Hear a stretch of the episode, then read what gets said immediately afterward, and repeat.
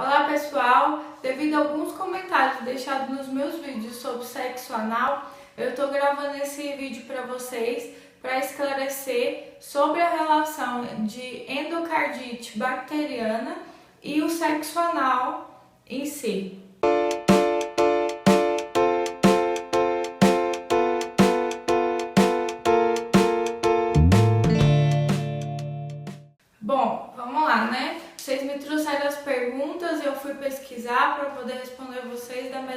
Maneira possível.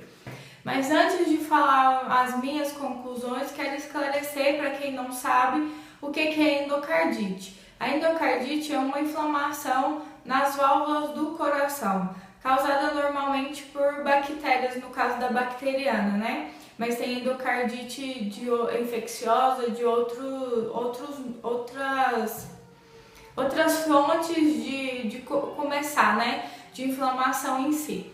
É, por exemplo, tem endocardite causada por fungos, por vírus. No caso, eu vou falar só sobre a bacteriana, que foi o que foi me levantado. Então, é a inflamação das válvulas do coração causada por bactérias, é, normalmente bactérias presentes na boca e na pele. Então, eu fui pesquisar, como eu já falei para vocês, e eu não encontrei nenhum artigo científico que fala dessa relação. A única coisa que tem falando sobre essa relação, e acredito eu que foi por isso que as pessoas vieram comentar, pedir que eu esclarecesse, né, colocasse em dúvida sobre essa relação da endocardite e o sexo anal, é um vídeo de uma psicóloga falando que, é, é, de acordo com a experiência dela, no, no, hospital onde ela fazia um trabalho lá, que, que esse hospital tinha vários aidéticos, que ela lá no, estudo dela, ela concluiu que tinha relação entre essas duas coisas, né, entre a endocardite e o sexo anal. Então, além desse vídeo, eu não encontrei absolutamente nada, não tem nada de publicação científica, tá? Isso não quer dizer que não venha a ter no futuro, mas hoje não tem. Acredito eu, e de acordo com o que eu vi alguns médicos comentando sobre, até agora não tem nenhum estudo científico sobre isso, é porque eles não conseguem ver uma relação realmente entre um e outro para poder gastar tempo para fazer esse estudo, né? É, normalmente, pelo que eu vi, as, como eu falei, as bactérias que mais é, é, causam endocardite bacteriana são as bactérias da boca e da pele. As bactérias que normalmente moram no intestino não tem muita ocorrência de que essas bactérias causam endocardite. Outro fator, né? A endocardite, ela não acontece com todo mundo.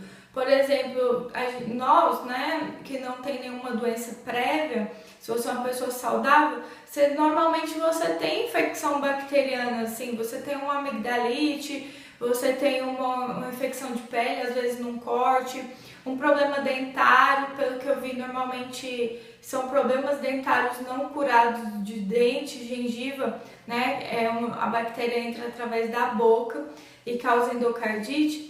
A gente tem essas infecçõezinhas, né, que não são nada sério, de vez em quando. E isso não quer dizer que todas as pessoas têm endocardite ou possam ter. É, normalmente a endocardite ela só dá em pessoas que já têm um problema de saúde prévio, um problema no coração prévio. Esse coração já tem que ter alguma coisa, né? Uma, uma falência, né? uma mínima falência, um outro problema de coração anterior para que a endocardite aconteça, para que essa bactéria realmente se instale na válvula do coração e cause a endocardite em si.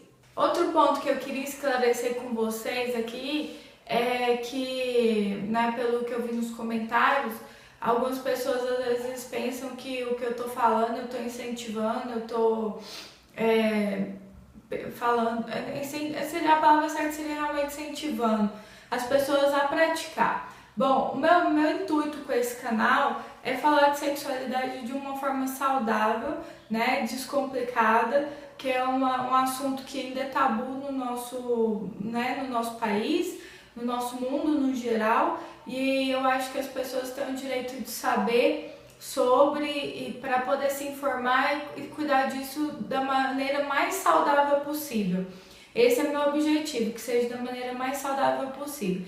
Então aqui eu estou informando de uma maneira que eu acho que, que é descomplicado, que dá para vocês entenderem e para que vocês, se vocês decidam praticar o sexo anal, o sexo oral ou qualquer outra forma de sexo ou qualquer coisa que eu explique aqui, que eu fale aqui, é uma decisão de vocês. E se vocês tenham essa decisão, que seja da melhor maneira possível, mais saudável possível, do que vocês vão do que se aventurar tentando fazer de qualquer jeito que pode causar danos à sua saúde, né? Pode machucar você, o seu parceiro ou parceira.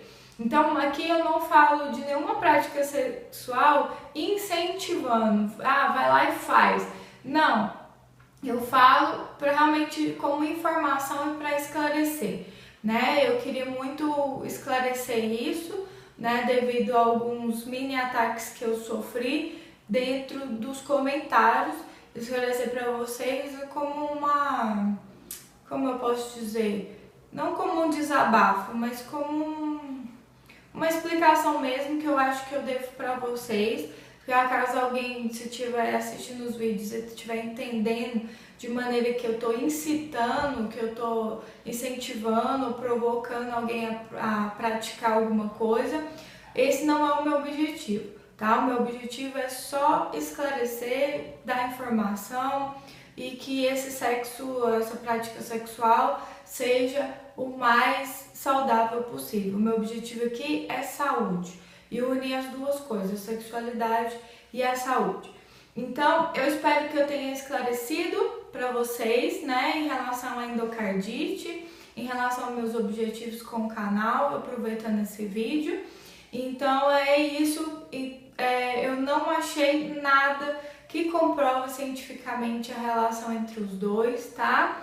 É a, a prática do sexo anal vai causar fissuras anais, sim, pode ocorrer de causar fissuras, mas quanto mais é, mal feito você fizer, tipo, não olhando as recomendações, tipo, que eu passei em outros vídeos da, é, da maneira mais saudável, mais chance realmente de ter fissuras com a prática do sexo anal.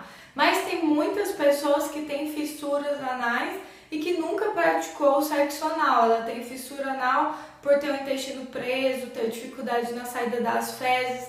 Então, a hora que fezes, as fezes passam, faz a fissura anal, né? Então, é, não quer dizer que toda pessoa também que tem fissura anal, ou por sexo anal, ou por pelo próprio intestino dela, né, por ser presa, ela tem dificuldade de evacuar, de fazer cocô, vai ter endocardite bacteriana, tá?